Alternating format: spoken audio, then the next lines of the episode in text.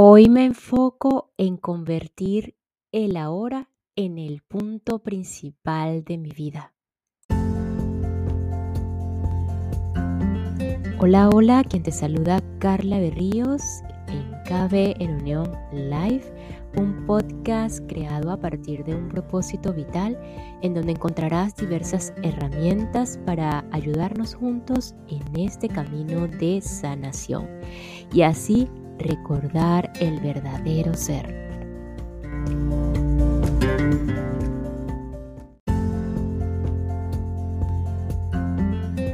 Y permanecemos aquí en la anatomía de las emociones, el capítulo 2 de Dejar ir, el camino de la liberación de David Hutkin. Eh, un capítulo que iniciamos en el episodio anterior, así que si eres nuevo en este episodio, te invito al episodio anterior por lo menos para llevar la secuencia, sino a episodios anteriores donde comenzó esta nueva herramienta eh, llamada Dejar ir de David Hutkin, un autor americano que pues ya lo he dicho anteriormente. Em, David Hutkin era médico, maestro de un curso de milagros y que tuvo que desaprender su carrera de medicina, todos sus aprendizajes eh, con su propia experiencia.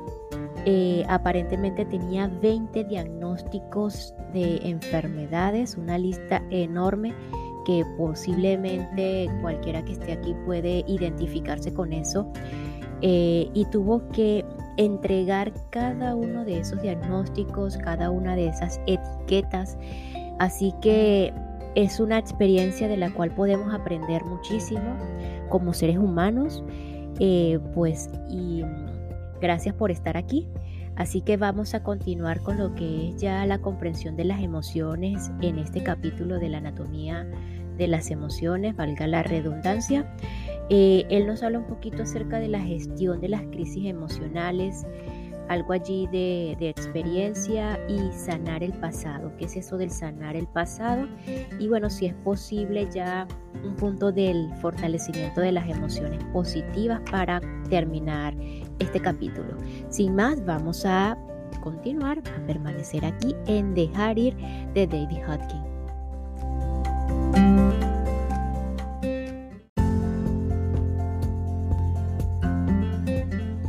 Comprender las emociones. De acuerdo con los hallazgos científicos, todos los pensamientos se archivan en el banco de la memoria de la mente y el sistema de archivos se basa en los sentimientos asociados en sus gradaciones más finas.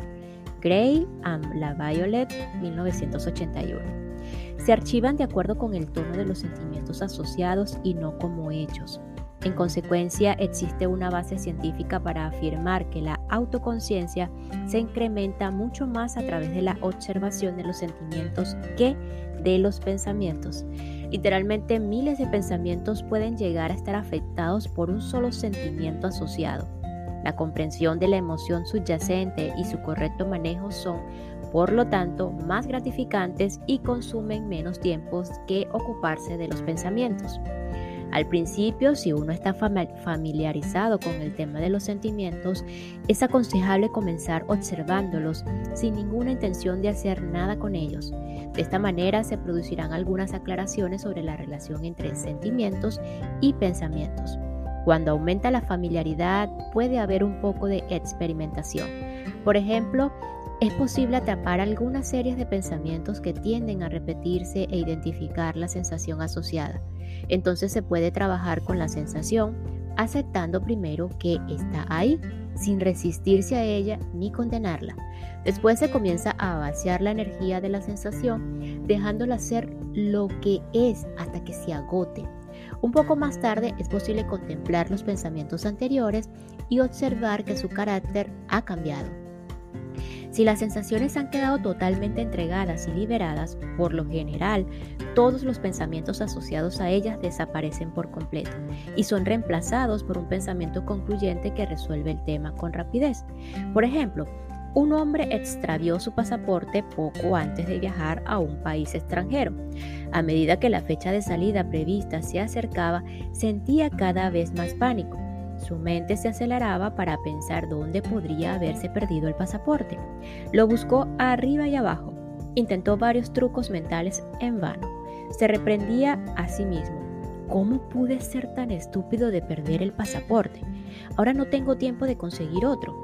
A medida que el fatídico día se acercaba, se enfrentó a un dilema real. Sin pasaporte no había viaje. Perder el viaje tendría muchas consecuencias negativas, ya que era tanto de negocios como de placer, y se hubiera creado una situación difícil. Finalmente se acordó de practicar la técnica de dejar ir. Se sentó y se preguntó, ¿cuál es el sentimiento básico que he estado ignorando? Para su sorpresa, el sentimiento básico que le vino fue el del sufrimiento. Asociaba el sufrimiento a no querer separarse de alguien a quien quería mucho.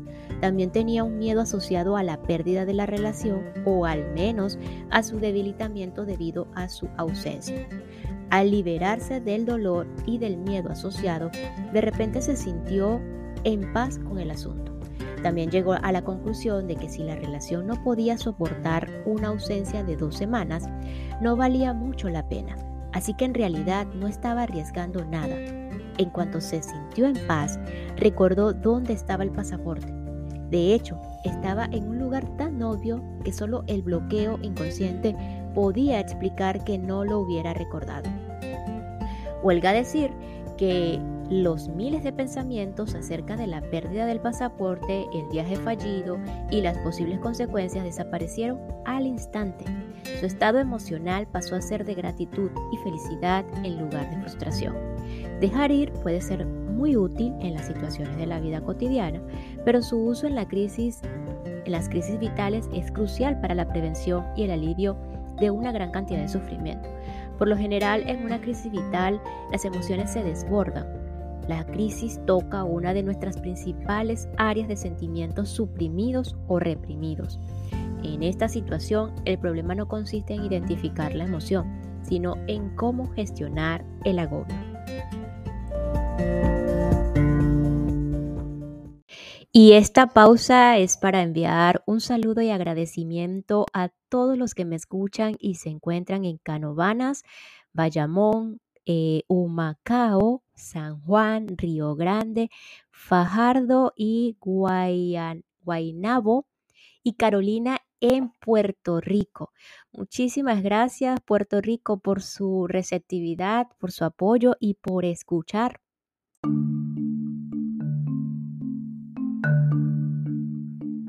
Gestión de las crisis emocionales. Debido a que este es un problema muy difícil para la mayoría de las personas, se requieren algunas pautas.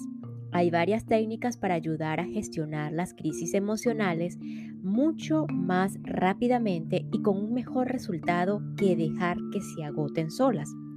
Recuerda los mecanismos, que los mecanismos habituales que la mente consciente utiliza para manejar las emociones son la supresión o represión, la expresión y el escape. Estos son perjudiciales cuando se utilizan sin intención consciente. Eh, un agobio, en un agobio suele ser aconsejable utilizarlo, pero de manera consciente.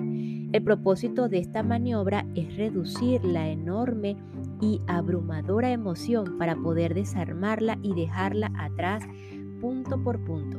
Describimos este proceso más adelante. Así que en este caso está bien desprenderse conscientemente de la mayor cantidad de emoción que podamos en el momento. La intensidad de la emoción se puede reducir al compartir el sentimiento con amigos o mentores. La mera expresión de la sensación reduce un poco su energía. En esta circunstancia también conviene utilizar conscientemente los mecanismos de escape, como socializar para, para tomar una distancia del dolor, jugar con el perro, ver la televisión, ir al cine, escuchar música, hacer el amor o cualquiera que sea nuestro hábito en esas circunstancias. Cuando la sensación se ha reducido de forma considerable, lo mejor es empezar a dejar ir los pequeños aspectos de la situación en lugar de la totalidad de la misma y la emoción que la acompaña. Para ilustrar este punto, veamos el ejemplo de un hombre que pierde su trabajo en una empresa en la que lleva muchos años y se encuentra en una situación abrumadora y desesperada. Utilizando los tres mecanismos descritos, es posible reducir algo de emotividad. Entonces puede ver algunas de las pequeñas trivialidades con respecto al trabajo. Por ejemplo, ¿podría dejar de querer almorzar donde siempre lo ha hecho con su colega del trabajo? ¿Podría dejar de querer aparcar su coche en la plaza que siempre usó en el pasado? ¿Podría dejar de querer subir en el mismo ascensor? ¿Podría soltar el apego a su escritorio? ¿Podría soltar el apego a su secretaria y su simpatía hacia él? ¿Podría soltar el apego a su ordenador? ¿Podría dejar de ver el mismo jefe todos los días? ¿Podría dejar de lado sus sentimientos de familiaridad con los ruidos de fondo de la oficina? El propósito de entregar estos aspectos menores de perder el trabajo, que pueden parecer triviales, es poner la mente en actitud de dejar ir. La actitud de dejar ir nos lleva al nivel del coraje, en el que los sentimientos negativos, reconocidos y trabajados, han perdido su carga. De pronto nos damos cuenta de que tenemos el coraje necesario para enfrentar la situación, reconocer nuestros sentimientos y hacer algo al respecto. A medida que entregamos las trivialidades, curiosamente el suceso principal se vuelve menos opresivo la causa de este fenómeno es que cuando se utiliza el mecanismo de la entrega con una emoción, se entregan todas las emociones al mismo tiempo. Es como si todas ellas tuvieran la misma energía subyacente, de modo que al entregar las energías que van en una dirección, entregamos también las que parecen ir en la dirección opuesta. Esto es cuestión de tener la experiencia es necesario comprobarlo personalmente para creerlo.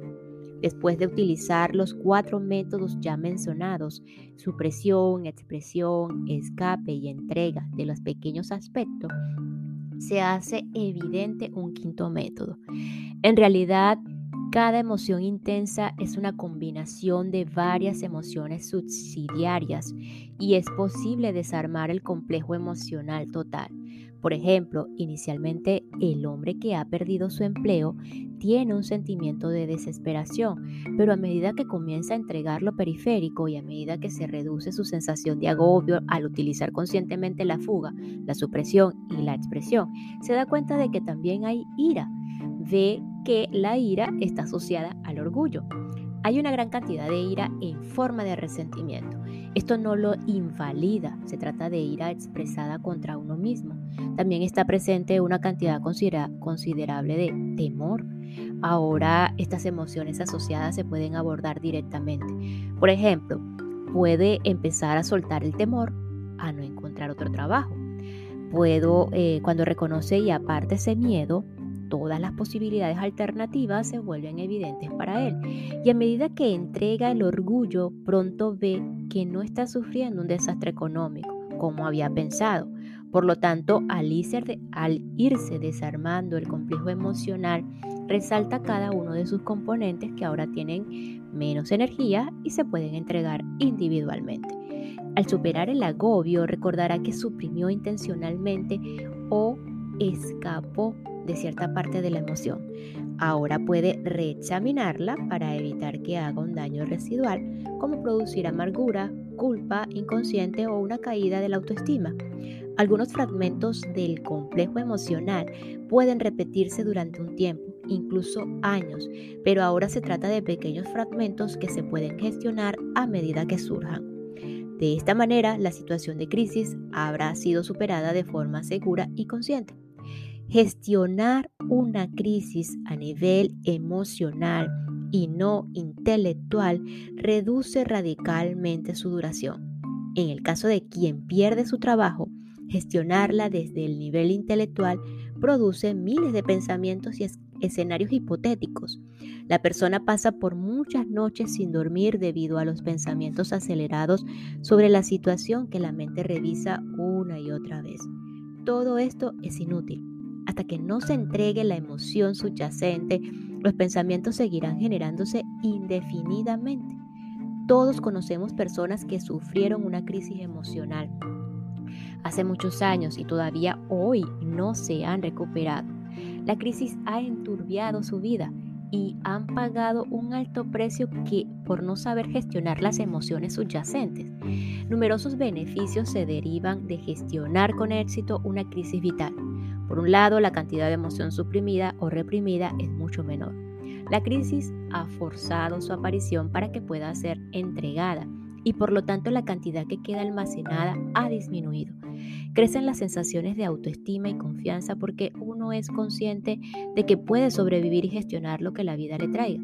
Se reduce el miedo a la vida en general.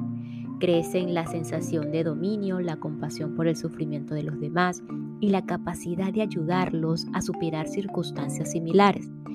Paradójicamente, una crisis vital a menudo va seguida de un periodo de paz y tranquilidad de duración variable que a veces se acerca al nivel de la experiencia mística. Con frecuencia, la noche oscura del alma precede a los estados de conciencia elevados. Uno de los ejemplos más conocidos de esta paradoja es el de las personas que han tenido experiencias cercanas a la muerte. Actualmente hay muchos libros que, sobre el tema que revelan algo en común. Una vez que se ha encarado el peor de todos los miedos posibles, el miedo a la muerte lo sustituye una profunda sensación de serenidad, paz, unidad e inmunidad al miedo. Muchas de esas personas desarrollan habilidades extraordinarias, se convierten en sanadores o en psíquicos y viven estados avanzados de iluminación espiritual. Experimentan avances importantes en su crecimiento personal y la súbita aparición de nuevos talentos y capacidades. Así que cada crisis vital lleva consigo las, las semillas de una inflexión, una renovación, una expansión, un salto en la conciencia, el abandono de lo viejo para dejar nacer lo nuevo.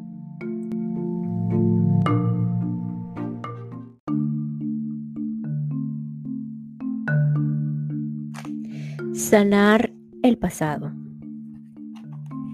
Si nos fijamos en nuestra vida, veremos restos de crisis vitales del pasado que todavía están sin resolver. Pensamientos y sentimientos acerca de los sucesos que tienden a colorear nuestra percepción y nos daremos cuenta de que nos han discapacitado en ciertas áreas de la vida. Al llegar a este punto, es conveniente preguntarse si vale la pena pagar este coste continuo Ahora que disponemos de algunas herramientas para gestionar estos restos, podemos procesarlos, podemos investigar y soltar los sentimientos residuales para que se produzca la curación. Esto nos lleva a otra técnica de sanación emocional que se vuelve poderosa cuando el acontecimiento principal ha pasado. Consiste en situar el suceso en un contexto diferente para verlo desde otra perspectiva y considerarlo dentro de otro paradigma con otra importancia y otro significado.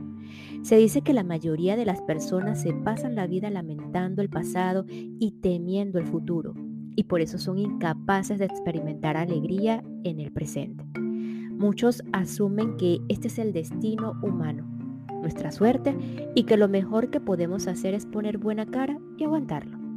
Algunos filósofos han aprovechado este enfoque negativo y pesimista para desarrollar los sistemas de del nihilismo.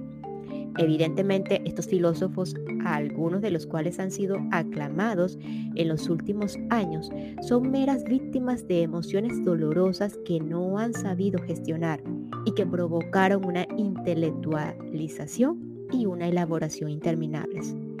Algunos pasaron toda su vida construyendo sofisticados sistemas intelectuales, para justificar lo que resulta absolutamente obvio que es una simple emoción reprimida. Una de las herramientas más eficaces para gestionar el pasado es crear un contexto diferente.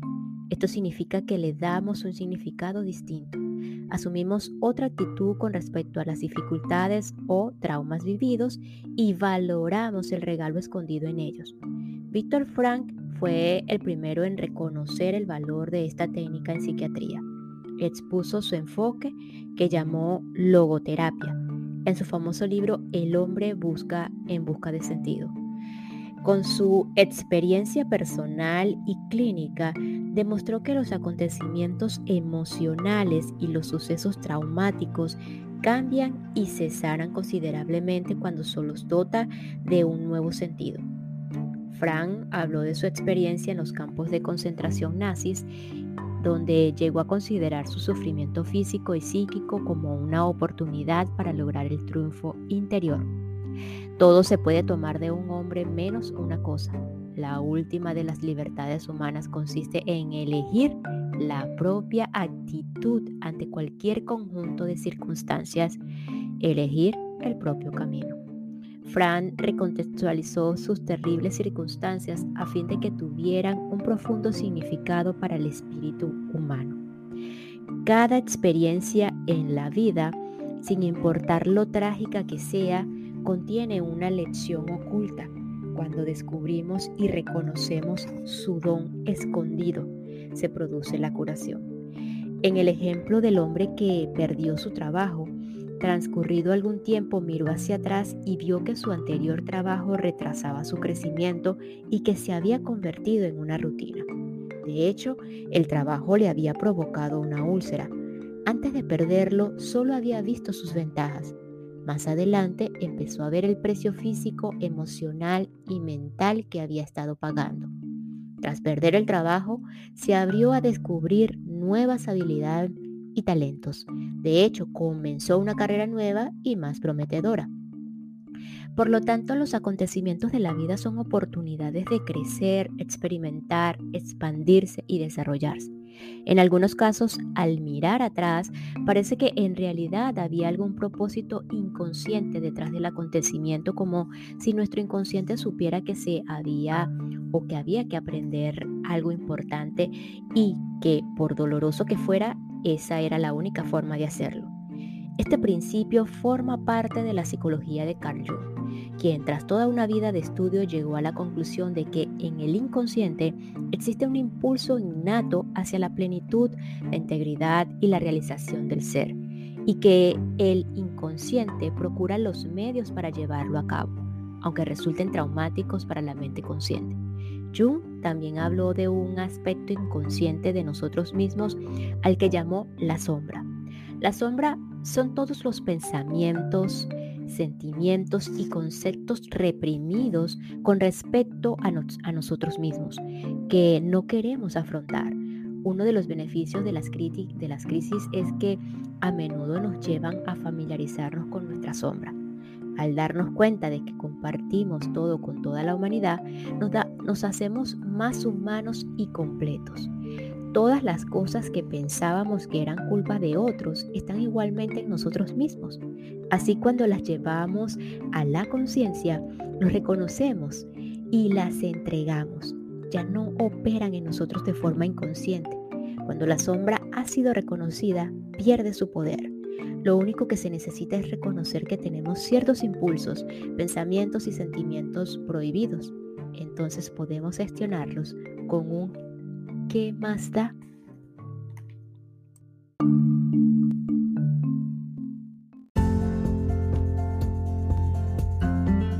Y nos despedimos de este episodio con la siguiente frase.